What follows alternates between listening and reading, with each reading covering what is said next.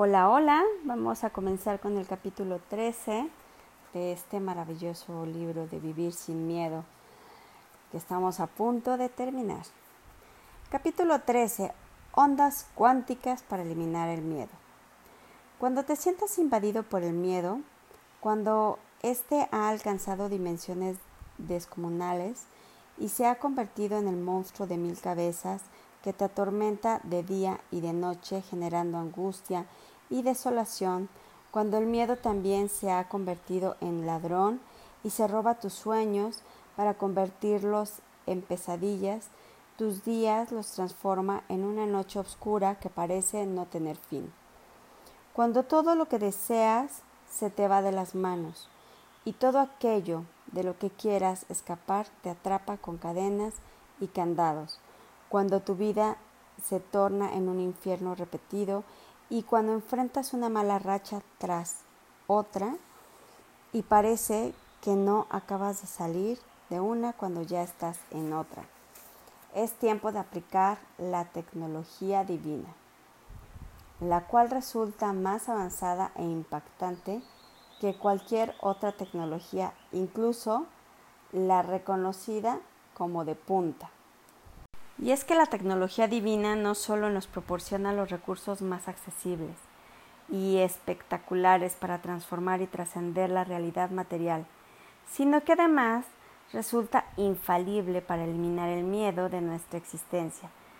y además transformarlo en energía purísima con la que es posible acceder a la dimensión de los milagros, conocer el rostro del Creador del universo y establecer el reino de los cielos en el aquí y en el ahora. Cuando hablo de la tecnología divina, me refiero a la que nos permite acceder a la fuente generadora de toda la vida, a la mente universal y el corazón de Dios, tal como cada quien puede entenderlo, así como a la comprensión y la aplicación de las leyes o principios universales y desde luego también al océano de las infinitas posibilidades que nos ofrece la física cuántica y sus principios más representativos, que son los que conforman uno de los pilares más sólidos de la psicología cuántica y del espíritu, de la cual tu servidora es pionera y responsable. Esta propuesta psicológica que enfáticamente afirmo que no es una religión, pero respeta toda y cada una de las religiones del mundo, representa no obstante un enfoque eminentemente espiritual, por lo cual es posible establecer un puente entre la ciencia y el espíritu, entre la física y la metafísica, entre la nada y el todo, entre la materia y la eternidad, y de igual manera, con sólidas bases científicas, es posible retomar el principio universal de correspondencia, el cual postula, como es arriba, es abajo, con el fin de extrapolar el comportamiento de las partículas más diminutas de la materia a la dinámica de la mente. De tal manera que al observar el fascinante comportamiento de las partículas más diminutas de la materia, las cuales deambulan libremente en el mundo subatómico, chocando unas con otras, generando impresionantes explosiones de energía, llama poderosamente la atención la conocida función de la onda, que consiste en el momento o momentum en el que las partículas parecen hacer una inclinación o reverencia, lo cual da origen a una onda o a una ola en la tendencia hacia abajo. Y es cuando las partículas dejan de chocar unas con otras, desapareciendo temporalmente de la fuerza caótica y destructiva de la materia para penetrar en la dimensión fantasmagórica y mágica que resulta invisible para el ojo humano. Descubrimientos estelares de la física cuántica, Ramón Márquez, de Editorial Índigo. Y entonces salir transformadas. Es entonces cuando en lo que se conoce como un salto cuántico, las partículas que mediante la función de onda han conseguido penetrar la dimensión de los milagros, en donde el ojo humano ya no puede percibirlas, y cuando salen son las mismas, pero ya no son las mismas. Han logrado transformar y trascender la realidad caótica y destructiva en la que originalmente deambulan, conocida como actividad corpuscular, para teñirse con la gloria que prevalece en el campo supracuántico o dimensión de los milagros. Extrapolando este principio a la dinámica de la mente, la función de la onda vendría a ser equivalente a la derrota voluntaria y la invocación a un poder superior, tal como cada quien pueda entenderlo, tal como lo hace el alcohólico o el adicto cuando de corazón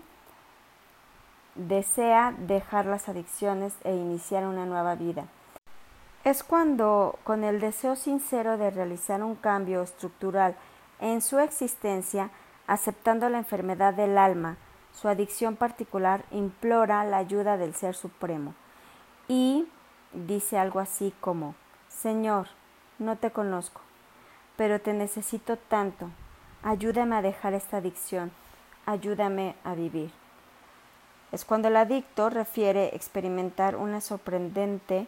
y maravillosa sensación de libertad, cuando la obsesión por intoxicarse sorpresivamente ha desaparecido, aun cuando, como bien lo saben los militantes en los grupos de autoayuda o de los doce pasos que esta sensación es temporal, solo por hoy, y que para lograr una auténtica recuperación y transformación hay que trabajar todos los días en el intento de ser libres de toda adicción y transformarse cada día en una mejor persona y así alcanzar la libertad de la conciencia, dejando atrás la esclavitud de la adicción. Con el intento de establecer un lenguaje llano y accesible de la función de onda, que en sí constituye uno de los pilares más relevantes de la física cuántica, podemos entender dicha función como equivalente al llamado fondo emocional, que se menciona en los grupos de autoayuda,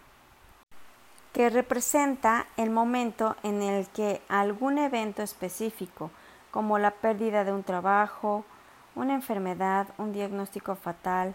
la desintegración de una familia, la pérdida de un ser querido, etc., nos conduce a un estado emocional en el cual se experimenta una profunda desolación, y la sensación de no poder más. Y así, con el corazón abatido y la desesperanza instalada en el alma, se invoca la ayuda de un poder superior, tal como cada quien puede entenderlo. Y cuando la derrota es sincera y de corazón, se invoca al Ser Supremo. Incluso los alcohólicos y los adictos refieren experimentar una sensación de profunda e infinita paz, un estado emocional desconocido hasta entonces vinculado a una sensación de libertad interior que hace desaparecer la obsesión por el alcohol y la adicción, cualquiera que ésta sea. Es lo que en el argot de los alcohólicos anónimos se le conoce como despertar espiritual. Y aun cuando el trabajo de recuperación continúa todos los días a partir de cada hoy, la lucha interna, la dualidad y el conflicto desaparecen. No cabe duda de que cuando le permitimos a Dios entrar en nuestra vida, la lucha termina, el dolor emocional se va y la esperanza renace. Ahora bien, cuando equiparamos el fondo emocional con la derrota voluntaria, se nos abre un camino con el cual es posible evitar sufrimientos innecesarios y devastación emocional. Es decir, mediante un acto de sumisión voluntario ante el Ser Supremo, es viable evitar dolor y sufrimientos, mismos que se hacen evidentes en el fondo emocional. Lo único que tenemos que realizar, tanto cuanto aparece un problema, que a simple vista parece irresoluble, como ante cualquier situación o circunstancia que representa un obstáculo o una adversidad. Y nos sentimos impotentes para seguir adelante. Con profundo fervor se invoca la guía y la protección divina. Esto equivale al reconocimiento de nuestra limitación humana y material, para con profunda humildad invocar la voluntad, la ayuda, orientación y protección divina. Señor, Supremo, yo no puedo con esto. Definir el problema que alimenta al miedo, enfermedad, diagnóstico fatal, etc. Lo pongo en tus manos para ver manifiesta tu divina voluntad. Cuando esto se realiza de corazón y con profunda sinceridad, se logra dar un salto cuántico a la dimensión de los milagros y las cosas que aún lo que parece imposible comienzan a tomar un curso insospechado y maravilloso. Y tal como lo veremos en el siguiente capítulo, este mismo procedimiento que representa el acceso a la dimensión de los milagros puede utilizarse también para eliminar el miedo de tu existencia y comenzar a dar cabida al amor. Y con esto terminamos el capítulo número 13. Muchísimas gracias.